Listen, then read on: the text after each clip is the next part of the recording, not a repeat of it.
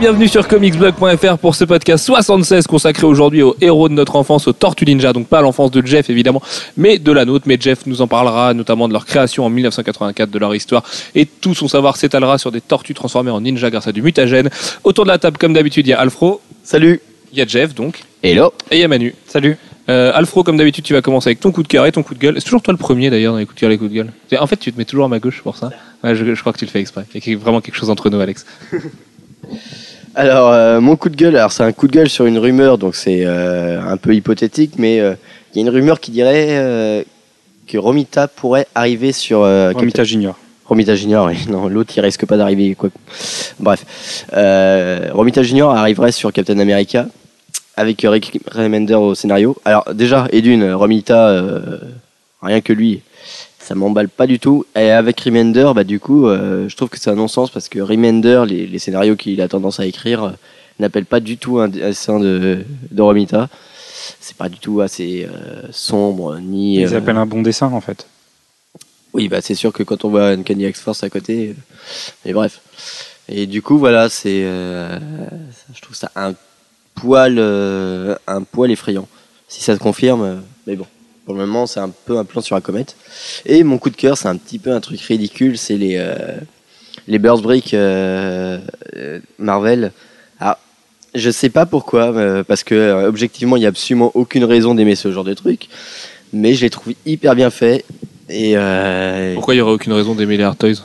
Non, mais parce que techniquement, c'est, c'est, je sais pas, c'est, pas, il y a rien objectivement qui fait que c'est hyper bien fait. C'est euh, voilà. C'est super beau, c'est des Toys, c'est des Bear Bricks, quoi. Il y a Oui. rien de plus classique et d'aller voir décliner euh, dans nos personnages Oui, voilà, c'est mortel, quoi. Est-ce que c'est, euh, il y a matière à faire une collectionnité aiguë dessus? Normalement, non. Mais Bah, bien sûr que oui. Les collectionneurs Toys, c'est les plus gros collectionneurs qu'on la collectionnite du monde, mec.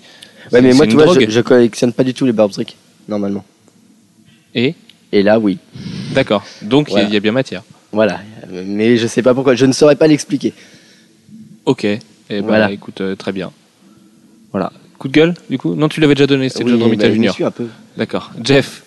Alors, euh, coup de cœur, euh, coup de cœur, ça va être la sortie chez Marvel de d'un Essential Warlock en septembre ou octobre, et hum, ça va être l'occasion pour beaucoup de gens, de, enfin beaucoup de gens, ceux qui veulent en tout cas, de pouvoir euh, lire euh, toute la partie euh, pré euh, Infinity Gauntlet de euh, de Starlin et en particulier la relation euh, qui se crée progressivement entre Warlock d'une part et euh, Thanos d'autre part. Euh, et c'est vraiment très très très très très très très très très bien. Je, je ne le dirai jamais assez. Euh, c'est le cosmique dans ce qu'on a fait de mieux en cosmique, euh, tout simplement. Euh, et tu voulais dire quelque chose, Manu Non. non Ah bon, d'accord. Euh, quant au coup de gueule, oui, et puis l'au- l'autre avantage, bon, ça sera en noir et blanc, ça c'est moins bien, mais l'autre avantage, c'est que ça sera vraiment pas cher puisque ça sera que à 20 dollars, donc euh, 20 euros dans la plupart des librairies spécialisées comics. Voilà. Euh, le coup de gueule, c'est que ben, le mois prochain, nous avons notre relaunch, euh, entre guillemets, euh, Panini, avec tout un tas de numéros 1.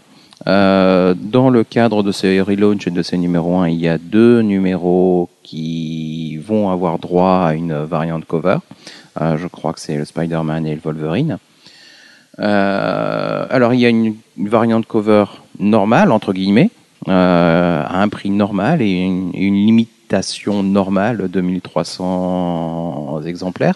Et puis, il y a une super variante qui est la même euh, en noir et blanc, euh, mais limitée à 400 exemplaires, qui, elle, euh, va être au prix assez prohibitif de euh, 19,95. Ce qui, ce qui est d'autant plus gênant que c'est vraiment la même, mais juste en noir et blanc.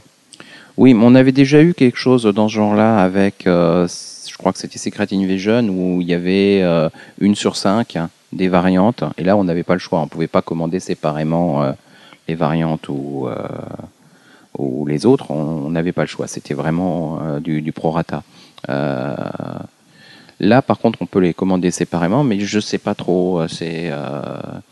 Et puis à l'époque c'était que 9,95 pour la super variante. Il est en double quand même. Déjà qu'on Là- on se mange un relaunch dont on, enfin, qu'on n'a pas vraiment envie de voir, et, et en plus, euh, pour les collectionneurs, ils vont devoir débourser euh, 30 euros pour avoir toutes les variantes d'un même numéro. pour le collectionneur, voilà. Bon, en même temps, faut se dire, euh, en se consolant, que de toute façon, même 19,95, ça sera moins cher que euh, la cote que risque de prendre le numéro 1 au bout de quelques mois quand on l'aura raté. Voilà. Très bien. Euh, passons à mes coups de gueule et mes coups de cœur. Donc mon coup de gueule, euh, bon j'en ai deux. Le premier c'est un tout petit coup de gueule, c'est le fait que d'ici soir c'est bien gentil, mais euh, ce serait bien d'arrêter de nous spoiler le fait que de gros persos majeurs ne vont pas mourir dans AVX.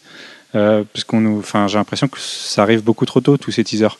Même si forcément avec AVX qui est oui, toutes tu, les deux tu semaines. parlais de DC War, c'est ça Oui. Parce que J'ai compris DC Soir, moi. Je, moi, je Non, de- Soir, quoi oui. tu parlais. Excuse-moi. War. Excuse. euh, This is War. Alright. Voilà, c'était mon petit coup de gueule. Et euh, un second petit coup de gueule, en fait, c'est le fait que le jeu Amazing Spider-Man qui sort maintenant, alors que le film sort dans une semaine et demie, euh, spoil, puisqu'il re- il repart de, la, de la fin du film et continue avec des personnages qu'on voit dans le film, spoil euh, plusieurs passages du film et comment le film se termine globalement. Et je trouve ça un peu dommage pour des gens qui n'ont pas encore vu le film de se faire Oui, gâcher que certaines parties d'intrigue. pour le grand public, donc pour tout le monde en fait finalement, sort avant le film. Donc du coup les gens vont savoir ce qui se passe, notamment au niveau du destin d'un personnage en particulier, parce que au bout de deux heures de jeu, euh, il y a un personnage qui nous dit ah bah oui t'as fait ça, et t'es là, t'es ah, blablabla. Voilà, je pense que les gens qui n'ont pas vu le film réagiront comme ça. Nous on a eu la chance de voir le film avant en avant-première. Ce qui est dommage, c'est qu'on va Et- dire, le film est pas hyper, euh, il y a pas hyper du suspense dans le film, Il n'y a pas Donc- hyper du suspense. donc gâcher, pas mieux le dire, gâcher le peu qu'il y en a. Je t'en prie, Alex. Alex vient de se moquer des gens du Maine-et-Loire, vous pouvez lui envoyer des lettres d'insultes, et il habite maintenant rue de l'Hôtel de Ville à Nantes. Voilà. Ouais, c'est pas, le 7 rue de l'Hôtel de Ville? Je crois que c'est ça. Alexandre Girardin, 7 rue de l'Hôtel de Ville, 44 000 Nantes. Si vous êtes du 49, écoutez, euh, bah, insultez-le autant que vous pouvez. Sachant que c'est moi qui le Enfin, déménage. si vous êtes du quand même 49, samedi, vous savez pas envoyer de lettre de toute façon, donc euh, il, il craint pas grand chose. Allez, Manu. Non, Je, je vais peut-être remettre en cause le déménagement de samedi. Enfin bref, mes coups de cœur ensuite, euh, j'en ai plusieurs. Je pourrais vous parler d'Alpha Spider-Man, mais je vous spoilerai.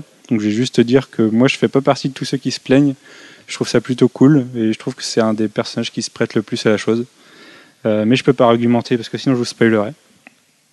Euh, je pourrais vous parler du film Lego DC qui nous montrera enfin Superman et Batman dans un film même si on les a déjà vus en fait dans des animés. hein. Mais moi je trouve ça cool parce que c'est des Lego et c'est DC et c'est Superman et Batman. Non, ce qui est mortel, c'est que les réalisateurs, c'est les réals de 21 Jump Street, qui sont Aussi, des mecs ouais. à suivre. Qui est Et, euh, génial comme film. Ça, c'est, il faut le dire. Il est mortel ce film. Il est- C'est n'importe quoi, mais c'est mortel. Voilà. Pour la petite anecdote, je voulais voir The Red, c'était complet. Du coup, je me suis rabattu en pensant me faire chier devant 21 Jump Street. Et puis pas du tout, parce que c'était plutôt génial en fait. Voilà, donc si vous n'avez pas vu, euh, bah, allez le voir. Si vous avez aimé Superbad et les comédies de Jonah Hill, vous aimerez celui-là parce que c'est mortel. Et il y a également Chris McKay de Robot Chicken qui va bosser sur le film. Alors on imagine que ce sera pas aussi euh, irrévérencieux et politiquement incorrect que Robot Chicken, mais pourquoi pas. Et puis au moins il est bon en animation et il sait faire des trucs geeks et tout ça, tout ça. Bon, moi par contre je trouve ça nul. Hein. C'est reste des Lego dans un film. euh, Je, je trouve ça tout pourri dans l'idée, mais au moins les mecs qui bossent dessus appellent le- la confiance. Donc je le regarderai sûrement par curiosité pendant un quart d'heure avant de me dire que c'est vraiment tout pourri. Ok. Voilà. J'ai aussi la news de Paul Dini qui reviendrait sur du Batman. Alors, Alors, même si ça risque d'être dans Est-ce 3 que ans. pour ses coups de cœur et ses coups de gueule, par contre, il a pris toute la semaine de news Il s'est dit, bah tiens, je vais tous les faire aujourd'hui. Je vais Mais non, mais c'est- 13 coups de cœur, puis peut-être 12 coups de gueule, parce que c'est vrai qu'on a juste les Tortues Ninja après, on connaît pas trop le sujet. Alors allons-y finalement, Manu. Vas-y, tu, tu, si tes trois derniers coups de cœur, vas-y, lâche-toi. Juste Paul Dini qui va revenir sur Batman à un moment, on ne sait pas quand. Et enfin, les, les rumeurs sur l'avancement éventuel d'Ant-Man en film, qui pourrait peut-être euh, se faire bientôt. Non, c'est bon. Je mets 405, Manu. Non, c'est bon. Ah oui, oui, c'est ça, oui, d'accord. Mais on n'a pas eu une Euh, grosse semaine de news. Ça finit bien. C'est tout. Ok. Euh, quant à moi, du coup, mon coup de gueule, c'est le départ d'Ed Brubaker de Captain America et sa langue de bois sur euh, son avenir chez Marvel. Il était absent des tractations du Mercato post-AVX où les quatre autres architectes euh, s'échangeaient leur série. On comprend pourquoi, puisqu'il arrête Captain America au numéro 19. Déjà que le 15, 16, 17, 18, c'est pas vraiment lui qui va les écrire parce que c'est Cullen Bunn qui va écrire, il va juste faire le plot. Il fera le 19 qui sera son dernier numéro à lui sur Captain America. Et le côté langue de bois, c'est quand il dit euh, je vais, je me barre pas de Marvel puisque je vais continuer à écrire Winter Soldier euh, pour Captain America et Work for Hire. J'ai l'impression d'avoir fait le tour. Mais sur Winter Soldier, je m'éclate vraiment. Bah, ça tombe bien parce que moi, je m'éclate pas sur son Winter Soldier. Et euh, je le continuerai jusqu'à ce qu'on me dise d'arrêter. Sachant que la série se vend très mal et qu'elle fait partie des séries menacées chez Marvel, en fait, c'est juste une façon de dire qu'il continuera jusqu'à ce qu'on lui dise stop et que de toute façon, il en a plus beaucoup à rendre a priori d'ici à ce qu'on lui dise stop. Donc voilà, la bonne nouvelle, c'est qu'il va se concentrer sur son créateur own, donc euh, tout ce qui fait Action Phillips, les Criminals, les Sleepers, les Fatal et toutes ces séries excellentes qui font partie de ces vraies pépites de sa carrière. Mais euh, voilà, c'est vraiment la fin d'une ère pour Captain America et c'est sûr que moi voir Remender que j'aime pas beaucoup euh, arriver avec avec John Romita Jr. bah ça me plaît pas tant que ça. Et voilà, ancré par Klaus Janson en plus, voilà, même, pas, même pas par Scotana. Euh, ça me fait un petit peu peur et je pense que ça va être une époque sombre pour un héros qui a besoin d'avoir un bon artiste pour vraiment exister. On, peut voir ça comme le fait qu'il veut se concentrer sur ses séries indé. Est-ce qu'on peut pas aussi voir ça comme le fait que euh, Marvel c'est vraiment mal parti et qu'il sait mais moi je le vois complètement comme ça. Moi mais je le vois, il quitte le bateau là. Comme oui, le, comme, le quand comme couler, quand Millar s'est barré il y a deux ans en disant que de toute façon chez Marvel il n'y avait plus d'idées, il n'avait plus rien à y faire lui au moins, mais qui pensait qu'il n'y avait plus d'idées en haut lieu. Euh, voilà, il a fait le Miller World. Bah, le mec, il est beaucoup plus riche aujourd'hui. Il bosse avec des purs réals, justement avec le réal de The Red, qui ça devrait être annoncé bientôt. Euh, Il y a quand même, enfin voilà, c'est Mark Millar a ouvert la voie. Il a montré à tout le monde qu'il avait raison. Ed Brubaker a juste à le suivre maintenant. Il a plein de trucs à raconter en indé. Et après voilà, c'est comme dit Warren Ellis, le milieu de l'indé, c'est un milieu qui est pas mis en avant. Donc euh, même si nous on essaie de vous en parler beaucoup sur Comics Blog, on n'est pas prescripteur du marché mondial euh, malheureusement. Mais euh, voilà, si si s'éclate plus en indé, qu'il le fasse parce que c'est vrai que son Captain America, bah, ça fait un moment que c'était pas terrible. Depuis le relaunch globalement qui était sorti en même temps que le film avec Steve McNiven au début, on s'est pas éclaté beaucoup quoi. Euh, si à la limite Captain America and Bucky qui était sympatoche, mais c'est pas foufou donc voilà. S'il peut s'éclater sur autre chose, tant mieux. Surtout qu'il a fait le tour de Marvel. J'aurais bien aimé moi être Brubaker sur les Vengeurs. J'aurais trouvé ça tellement, euh, tellement déconnant que je pense que ça aurait, pu être cool en fait finalement. Mais bon. Bref. Et puis mon coup de cœur, bah, moi c'est les teasers de, de War, pas parce que je trouve que ça a l'air bien, parce qu'en fait je m'en fous, hein, parce que AVX est tellement parti dans une direction qui m'échappe que même si ça parle d'Ultron Noir, je trouverais que ça arrive trop tôt. Si c'est un, truc post-AVX et que ça, ça fera juste confirmer qu'en fait AVX n'a pas livré de conclusion et qu'il faut que ce soit la guerre après, donc peut-être deux crossovers collés, ce serait un petit peu nouveau éditorialement. Voilà, on verra. Euh, L'annonce, de toute façon, arrivera le 17 juillet à San Diego, il me semble. C'est juste, par contre, que les teasers sont magnifiques. C'est Marco Quequeto qui fait les quatre, et les quatre sont magnifiques. Donc voilà, ils sont très classiques, mais c'est très bien dessiné. Et comme Marco Quequeto, c'est l'homme dont je vous parlais dans le coup de cœur de cette semaine, qui dessine le Punisher. euh, c'est un mec qui est très fort, c'est un très bon Italien. Et d'ailleurs, on n'a pas beaucoup parlé dans le podcast sur les artistes européens il y a deux semaines. Mais euh, voilà, c'est vraiment un mec à suivre parce que c'est vraiment un mec qui est très très bon. Bon, on va attaquer le gros morceau. On va parler de Leonardo, Donatello, Raffaello, Michelangelo, Splinter, Raphaël. Schneider, euh, Raphaël, euh, voilà tout ça. Euh, Manu, est-ce que tu peux nous faire un petit peu l'histoire des Tortues Ninja? Quelle est leur création, la, la toute base, le tout début? Alors, les Tortues Ninja ont été créées par euh, Kevin Eastman et Peter Laird en fin 83. Euh, ils étaient dans leur salon avec leur femme et ils se sont dit tiens pourquoi pas pourquoi pas créer notre studio. Ils- C'est un studio qu'ils ont appelé euh, Mirage Studio pour la bonne et simple raison que pour eux c'était pas vraiment un studio vu que c'était globalement leur salon. Mais en fait, c'est même pas leur salon. C'est chez Peter Laird, Kevin Eastman qui était en déplacement chez Peter Laird.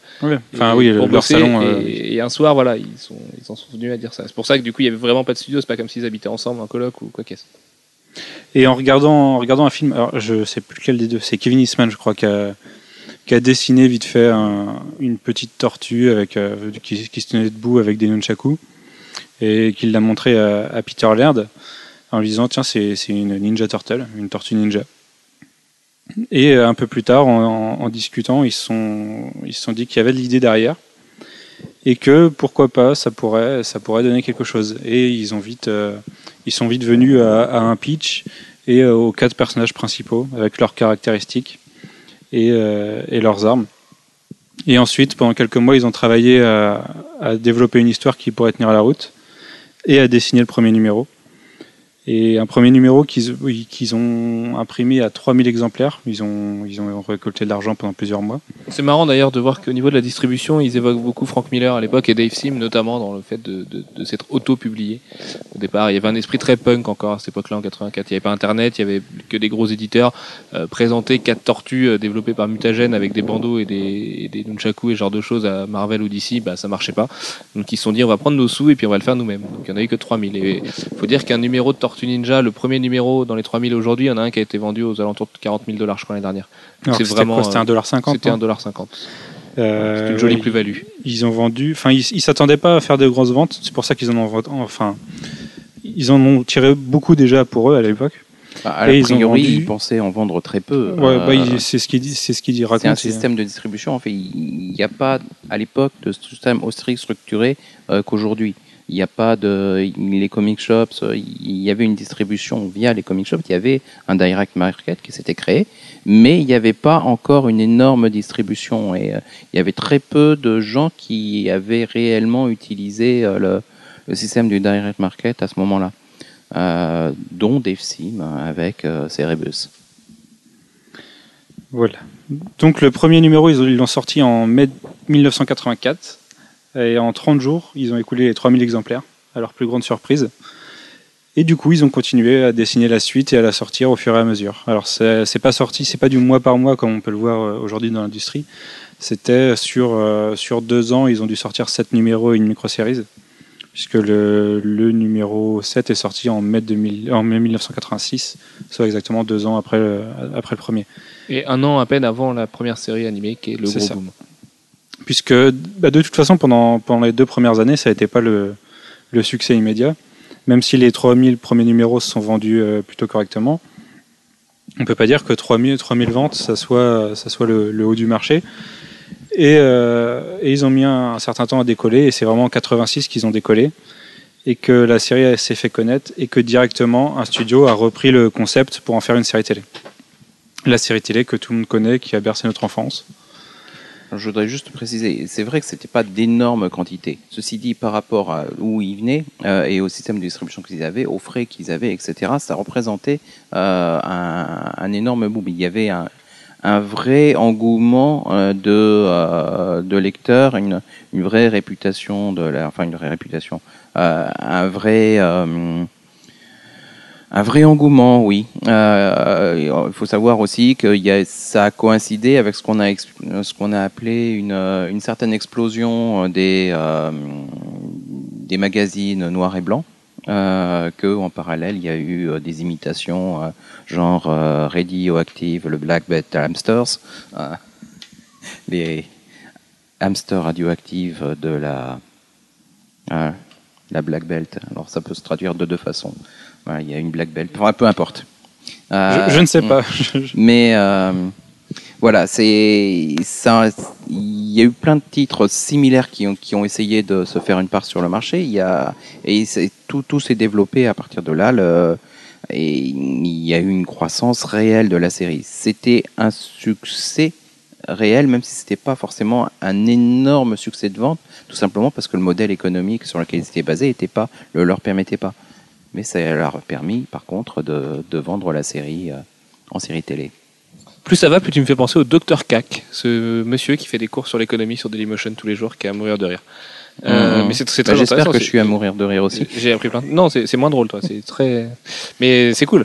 Euh, alors, cette série, Manu ou Jeff, peu, importe. euh, Nous allons laissons parler Manu. le commerçant. Non, non. Allez, c'est ton moment, Jeff. Saisis-le. Ah oui, non, Euh, comment on la lit cette série aujourd'hui? Comment on fait pour relire les premiers épisodes, de- les premiers épisodes de Kevin Eastman et Peter Laird en 2012 Alors, il y a Sans claquer 40 000 dollars. Hein, tu me parles pas de l'original. Non, non, je ne 84, parle pas de l'original parce que là, je je l'envisage même pas. Euh, D'ailleurs, ça serait très compliqué à récupérer à la boutique, je pense. J'aurais pas les sous pour l'acheter. Bref, euh, aujourd'hui, il y a deux solutions. Il y a soit euh, The Ultimate Collection, qui est Teenage Mutant Ninja Turtles The Ultimate Collection, qui est sorti euh, il y a quelque temps. Euh, il y a, en, il y a en même sorti temps en que décembre. les- Le premier est sorti en décembre, le second est sorti en mars ou avril, je crois. Mhm. Le troisième sort euh, fin juillet, le 20, je crois, et le quatrième en novembre. Voilà, et ça, ça vous permettra de euh, lire la série originale. Le problème, c'est que le, le tome 1, lui, il est déjà épuisé. Euh, donc, ça va être compliqué pour lire les premiers épisodes. Alors, j'imagine qu'ils vont finir par les ressortir. Ah. Mais ce qu'il faut savoir aussi, c'est qu'en parallèle, il y a la- les Teenage Mutant Ninja Turtles Color Classics, euh, qui en fait propose une version euh, magazine, euh, un comic book de base, un single, euh, 4 dollars, qui reprend épisode par épisode les, les originaux, en sachant que les originaux n'étaient pas en couleur, eux. Euh, et puis, il va y avoir dans quelques mois euh, des traits de paperback euh, qui vont être produits et qui vont reprendre les, épisodes d'origine. Donc vous serez pas forcément obligé d'acheter les Ultimate Edition qui sont quand même des, gros bébés à 50 euh, à 50 dollars pièce. Alors sachant que les trois premiers Ultimate Collection se- ressortent à la San Diego Comic Con dans une édition spéciale, dans un coffret qui regroupe les trois premiers, mais qui là coûte encore plus cher puisque je crois que c'est 200 euros pour les trois. Donc j'espère qu'il y a des bonus en plus. 200 dollars, ouais. Pour les trois, donc euh, oui, espérons qu'il y ait des bonus. Et je sais pas encore si ça va être exclusif euh, San Diego Comic Con, c'est possible. Mais Tout- enfin, tous les exclusifs San Diego Comic Con finissent par aller oui, ailleurs de toute façon. finissent sur après. eBay, mais ça, au moins du coup. Même pas, le- hein, ils finissent dans des, dans des vrais magasins. Les distributeurs sont là-bas aussi pour récupérer de l'exclu euh, SDCC. C'est juste qu'après, ça se vend beaucoup plus cher quand t'es pas à San Diego en fait. Mais rien que pour ça, déjà, le premier numéro devrait être réédité. Et du coup, peut-être qu'ils vont remettre euh, le numéro 1 sur le marché. À voir. C'est IDW, euh, comme dit, euh, comme dit Jeff. Et Manu, toi, tu me parlais de TP aussi qui, qui allait sortir, qui reprenait cette série-là. C'est Jeff qui t'en parlait. Moi, Ah je bon pense que... Ah oui, c'est Jeff qui me parlait de. Mais de je TP. pense que c'est les TP qui regroupent les... la version colorisée, du coup. Ouais. Ça par contre, On je sait sais pas pas si c'est les TP si qui c'est regroupent de la la version couleur colorisée, ouais, ou j'ai j'ai pas regardé plus que ça. A priori, C'est plus fin que les Ultimate Collection. où un TP, c'est souvent 20 dollars. On peut imaginer que ça reprenne la moitié d'un tome. Et puis, euh, Voilà, je pense qu'ils vont reprendre la, la même chose que dans les euh, Ultimate Collection, mais en plus petit et, euh, et surtout en beaucoup moins cher. Euh, par contre, est-ce qu'il y aura les mêmes bonus que dans les Ultimate Collection? Ça, c'est pas sûr. Peut-être qu'on sera que euh, que de l'histoire et basta. que, ouais. que l'histoire, sans les commentaires, sans les sans les petits ajouts qui sont toujours intéressants à avoir, etc. Il faut s'attendre à une troisième de coup avec la dernière page de BD et puis c'est tout. Et puis vous revenez, vous revenez la prochaine fois. Quoi. Euh, On va passer avec le gros succès Manus qui a défini les Tortues Ninja. Ce que nous on a connu en premier, puisqu'évidemment euh, en 84, bah, on n'était pas nés. Euh, Enfin moi en tout cas. Et en 87 non plus d'ailleurs finalement. Mais en 87, il y a eu la première adaptation euh, animée, la fameuse série que vous avez entendue au début de ce podcast, le générique ultime qu'on aime tous et, et qu'on connaît tous et qui nous a fait manger des pizzas et dire Koabunga et tout ça. Et d'ailleurs, c'est dans cette série que la- l'amour des pizzas, l'amour qu'ont les Tortues Ninja pour les pizzas et le mot Koabunga sont apparus. Euh, Qu'est-ce qu'elles ont comme particularité euh, Qu'est-ce qu'elle a comme particularité cette série, notamment par rapport à la série originale? Alors déjà, elle est beaucoup plus tournée vers les jeunes. C'est une Pour ambiance, enfants, euh, ouais, c'est c'est une ambiance toute différente. Les tortues sont différenciables par des couleurs, ce qui n'était pas le cas dans la série originale. Alors déjà, la, la série originale, c'était en noir et blanc, mais elles avaient tout un, même bandeau. Et ce qui les différenciait, c'était leurs armes et leurs teintes, parce qu'il y a quand même une différence de teinte qu'on retrouve en noir et blanc, mais qu'on voit pas sinon. Et que même dans la série, la nouvelle série actuelle euh, de Tortue Ninja est reprise. Euh, c'était pas le cas dans la série télé. Et, euh, et du coup, c'est là que sont apparus les bandeaux bleus, violets, orange et rouge. Les origines des tortues de Splinter sont pas exactement les mêmes. On y reviendra plus tard, on fera la différence de toutes les, de toutes Exactement, les on fera un origines. gros point origine, parce qu'en fait, il n'y a aucune euh, série qui respecte les origines de Elles ont toutes quelque chose de différent. Bah, Ouais. Peut-être le Il y film, a beaucoup de lieux communs, mais. seul le film reprend peut-être les origines du comics original. Exact. Non, mais elles sont même pas exactement. Même pas exactement. Il y a Orokunagi. C'est vrai. Okunagi, Okusaki. euh, ouais. Euh, elles ont un van. Il est trop cool ce van. Moi je l'avais en jouet quand j'étais gamin, j'étais fou quoi. J'avais les Tortues Ninja Transformers et on peut les mettre dans le van, mais c'était tellement bien. Mais ce van était hyper cool parce qu'en plus il y avait des autocollants de pizza à mettre dessus. Et moi du coup j'ai mis mes autocollants de pizza et j'en avais partout des autocollants de pizza. Parce que du coup je les avais volés à mon cousin. Mais si tu m'écoutes Thomas, c'est pas vrai. hein.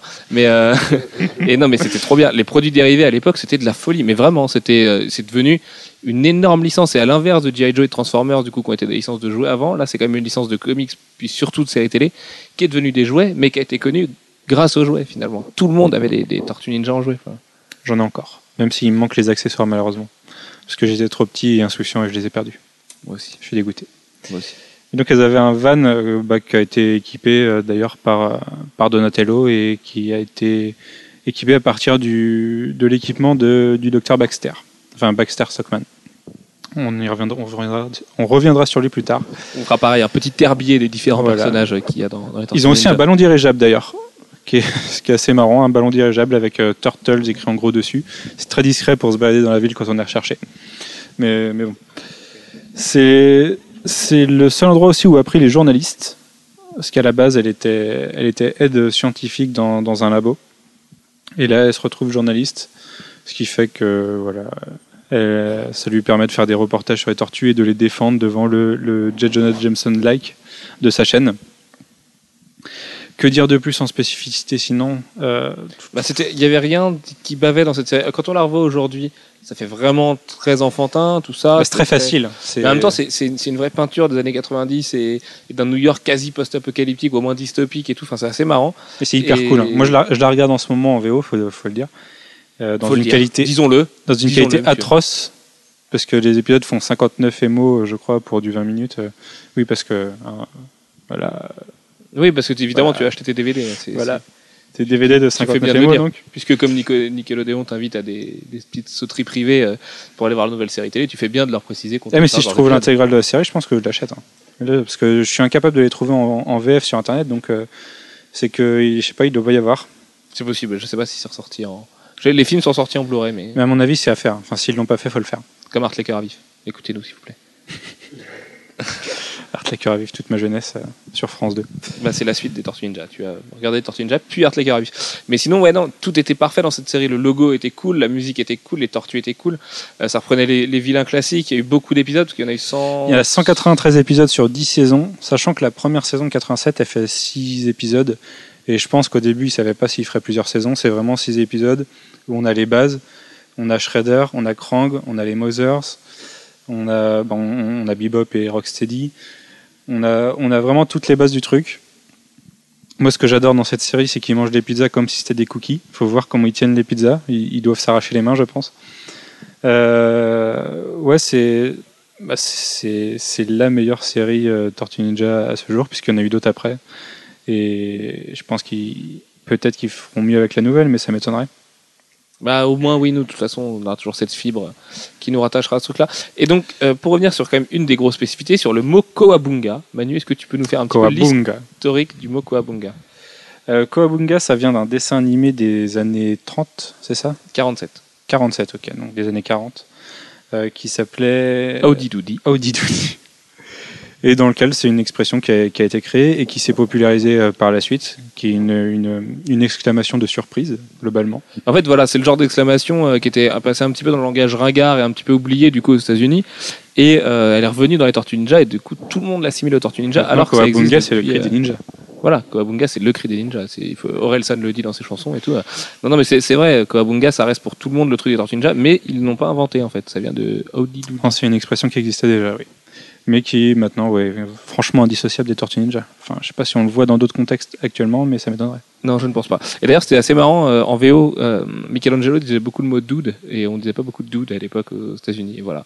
Donc c'est, il avait un langage un peu familier. hein, Il avait beaucoup ses mots à lui en fait. Euh, Il y a une liste de mots particuliers qu'a Michelangelo. On laissait les trucs qu'on a perdus un petit peu en VF. Même si la VF était marrante parce que Krang avait une voix à mourir de rire. Mais la, la- la voix de Krang en VO, c'est aussi, Ah oui, c'est- assez quelque chose. En VF, je me demande si c'était pas le même doubleur que le mec qui faisait le Kaïd de, de la série Spider-Man qui avait une voix complètement dingue aussi. D'ailleurs, je fais un big up à Honey Bunny s'il nous écoute parce qu'il il a bien tripé l'autre jour là-dessus, sur euh, ce monsieur. Et d'ailleurs, une autre différence, du coup, enfin, une autre chose qu'on peut remarquer, une spécificité de la série, c'est Krang et Shredder qui travaillent ensemble dès le début et qui sont. Bah, euh, Shredder, dans, la série animée, a quand même zéro charisme. Il faut le dire.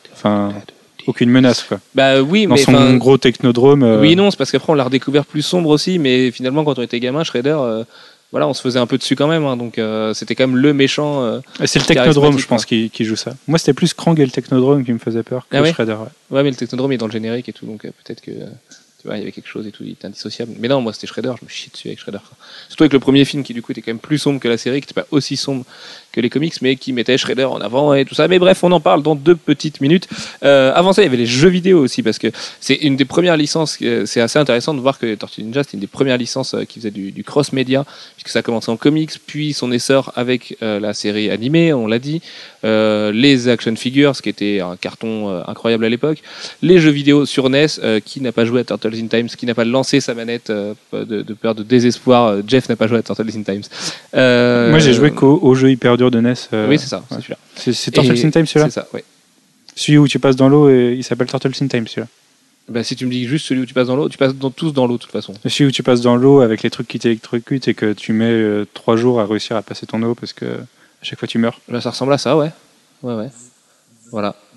Avec les Mousers au premier niveau et tout ça. Pour moi, c'est Non, pour moi, c'était Tortue Ninja 2, euh, enfin Teenage Mutant Hero Il Turtles. y a, il y a aussi eu Tortue Ninja 1 et 2 qui étaient très durs, mais qui étaient moins durs que Tortue in Time. C'était moins frustrant que Tortue in Time. Mais Tortue in Time, c'était le meilleur en même temps. Donc, euh, parce que c'était le plus beau, c'était le plus fluide à l'époque, c'était une vraie révolution euh, dans le monde du jeu vidéo. Mais oui, euh, des Tortues Ninja 1 et 2 sur NES. étaient Celui qui était en bundle avec la console. Ah bon? C'est Ouais, le, c'est le 2. Moi j'ai eu le bundle Mario Bros. Ducken, tu sais, j'étais pas très original à l'époque. Donc, hein, bah, papa, maman, qu'est-ce que vous avez fait? Je crois que j'avais les 3 moi. Euh, Ok, Ah, je peux- je te pine. Ok, merci. Euh, donc ouais, donc des jeux vidéo, le succès total des années 90. euh, il y a même eu un parc à thème à Orlando, en Floride, sur les Tortues Ninja. Alors le, parc n'était pas que sur les Tortues Ninja, mais il y a eu des attractions euh, sur les Tortues Ninja. Il y a Pizza Hut à l'époque qui avait fait du cross-marketing avec les Tortues Ninja et les films. Notamment, on voyait des, boîtes de Pizza Hut vides dans, les films. On les voyait partout. Il y avait un fan club Tortues Ninja en France. Moi, je me souviens d'avoir eu ma carte et j'avais reçu une BD à mon anniversaire. J'ai encore des BD d'ailleurs de l'époque. On pouvait commander des, figurines exclusives des États-Unis par là. Donc il y avait des, des Qui étaient faits avec des scans de la série télé qui étaient vendus en France. Il y avait des pubs à la télé des Tortues Ninja euh, pour les jouets. C'était juste de la folie, des, tatouages Malabar Tortues Ninja. Enfin, c'était juste dingue. À l'époque, sur les marchés, on trouvait des t-shirts Tortues Ninja et tout. C'était vraiment une folie totale. D'ailleurs, je pense que Kevin Eastman aujourd'hui euh, se prend des rails de coke sur le dos de Madame euh, sans, beaucoup de vertu, grâce à grâce à juste une œuvre dans sa vie d'ailleurs. Et puis après ça, il y a eu le film, le premier film, qui est à mon sens le meilleur, même si c'est peut-être le plus kitsch aujourd'hui, où euh, on retrouvait pareil Shredder, Splinter. Il y avait vraiment la dimension du Shredder et du Foot Clan qui était euh, très très sombre, très noir, très voilà avec les vraies origines des tortues. Euh, Ouais, plus, plus rapproché du comics original. plus rapproché des comics. Et d'ailleurs, on, on le cite jamais quand on parle d'adaptation de comics au cinéma, mais c'en est une vraie. C'est la vraie adaptation, adaptation du comics de Eastman et Laird au cinéma. Donc euh, c'est assez dingue qu'on en parle aussi peu, mais euh, C'est voilà. peut-être parce que la suite avec le 3 a, a désacralisé le truc. Bah parce que voilà, moi le 3, je sais que je l'ai pris un petit peu comme une insulte. Quand j'étais petit, je l'adorais, un film là, quand ils vont au Japon, qu'ils ont des espèces de boutons sur la, sur la gueule et tout. Enfin, c'est voilà, c'est assez bizarre comme film, mais euh, dans le, le 2 et le 3 sont quand même beaucoup moins bons que le premier, euh, beaucoup moins habités par l'esprit original des tortues. En plus, le film arrivait à un moment où la série existait, donc ça l'amenait un peu plus loin pour un public un peu plus adulte. On peut imaginer que les gens qui ont vu la série, qui avaient déjà 10 ans, euh, quand ils arrivent à dos, ils voient un film un peu plus adulte, un peu plus engagé, avec du sang, des grosses griffes sur la tête à Shredder, enfin voilà, des, des trucs cool. Le dernier combat sur le toit est absolument génial en plus. Et le problème, c'est que les années 90, euh, ça va être un espèce de, roller coaster pour la série, puisque ça va commencer très très fort, euh, ça va engendrer des millions et des millions, puis ça va complètement se casser la gueule avec la série live qui a suivi les films. Et alors là, pour les gens qui s'en souviennent, euh, je sais même plus, j'arrive plus à trouver sur quelle chaîne ça passait en France. Sur TF1, peut-être, me dit Alex. Moi, j'en ai, vu que très peu de bouts et j'ai, occulté ça dans ma mémoire. Mais ouais, mais c'est chaud parce que moi je m'en souviens pas non plus, et du coup j'ai regardé des extraits de tout à l'heure. je me souviens en avoir vu, hein, Moi, mais euh, occulté. J'avais quelques images et je me souviens l'avoir vu, mais euh, j'ai sûrement pas tout vu d'ailleurs. Mais du coup, en regardant les extraits de tout à l'heure, je m'en suis souvenu beaucoup mieux. Et bah non, mais c'était pire que l'adaptation de, de, je sais pas, que c'est pire que Barbwire avec Pamela Anderson, c'est pire que ces trucs-là, c'est pire que Nick Fury avec euh, David Hasselhoff. avec David Hasselhoff, pire que le Captain America de 91. Enfin non, c'était vraiment une honte, c'était horrible. Quoi. Il y avait aucun moyen, c'était nul, c'était pas drôle. Euh, les tortues étaient- euh, se respectaient pas vraiment. Enfin, c'était vraiment, euh, vraiment pas terrible. Et après, en fait, on arrive directement en 2003 avec la seconde série animée. Alors le problème, c'est qu'en 2003, nous étions dans la fleur de la connerie et de notre adolescence, donc on l'a un petit peu, on est un petit peu passé à côté nous autour de cette table. Euh, Là, on reniait nos amours de jeunesse. voilà, c'est ça. C'est à l'époque où on disait non, j'aime pas les Tortues Ninja, moi n'importe quoi. Euh, mais du coup, ça a quand même plutôt cartonné cette série. Euh, elle a quand même bien marché. Elle a duré 6 ans déjà, donc c'est quand même pas mal. Mais elle était là aussi vraiment pour les enfants, du coup. Est-ce que tu en avais vu un petit bout, Manu, toi? Non, pas du, Du tout. tout. Et moi, j'en avais vu un petit bout sur MTV, mais après. Et euh, bon, le problème, c'est que voilà, je l'ai regardé. Mais elle est passée sur les chaînes euh, hertziennes en France? Hertziennes de l'époque. Je pense pas. Ouais, c'est pour ça. J'avais pas MTV, moi. Sinon, j'aurais regardé, je pense. Et, mais c'était loin d'être nul. hein. C'est juste que bah, déjà le design euh, me plaisait moins que le design de base. Parce que j'ai- pour moi, les Tortues Ninja sera toujours la série de 87. Et euh, c'était moins badass. euh. Alors, l'avantage, c'est que Kazet Jones, qui est mon perso préféré dans les Tortues Ninja, euh, était ultra présent. C'était quasiment une cinquième tortue. Il était là presque tout le temps, plus que de faire des caméos euh, géniaux dans le film ou dans la série télé. Euh, là, il, il faisait vraiment partie de l'équipe. Mais en dehors de ça, on peut pas en dire grand-chose. Et du coup, ça nous amène à 2012, Manu, et la série que 2000. Nickelodeon est en train de préparer. Ah oui, mais il y a le comic, ça. Oui, il y a le comics, mais on y revient juste après du comics. On va faire un petit point série télé. Oui, donc, euh, bah, en ce moment, on est en plein revival des Tortues Ninja, en fait. Euh, on en reviendra peut-être dessus plus tard pour savoir pourquoi. Euh, mais Nickelodeon, après la sortie du comics euh, fin de l'année dernière, ou milieu de l'année dernière, euh, a décidé de relancer une nouvelle série, en, toujours avec Kevin Eastman impliqué sur le projet. Euh, une série dans le mode aujourd'hui, donc un peu 3D, bien entendu. Et avec De des doubleurs. Iron Man, euh, le, le dessin animé Iron Man en fausse 3D. là. Voilà. Avec, euh, avec des doubleurs originaux, de la série originaux, même s'ils sont pas forcément sur les mêmes personnages. Et ça a l'air cool. Enfin, moi, je, je pense que je vais me jeter dessus. On en reparlera après la Comic Con, puisqu'on va, on va assister au panel euh, sur la série, mais ça, ça a l'air sympa, ça a l'air vraiment dans l'esprit, toujours peut-être orienté enfant, mais euh, fortement acceptable par, euh, par les adultes que nous sommes et fans de la série originale. Bah ouais, parce que quand on a vu le trailer, on a eu un peu la première réaction. euh, ah, c'est pas mon dessin animé de mon enfance. mais c'est vrai qu'une fois passé euh, l'acclimatation, bah, ça a l'air sympa, ouais. C'est hyper drôle. donc, Ouais, ça a l'air cool, quoi.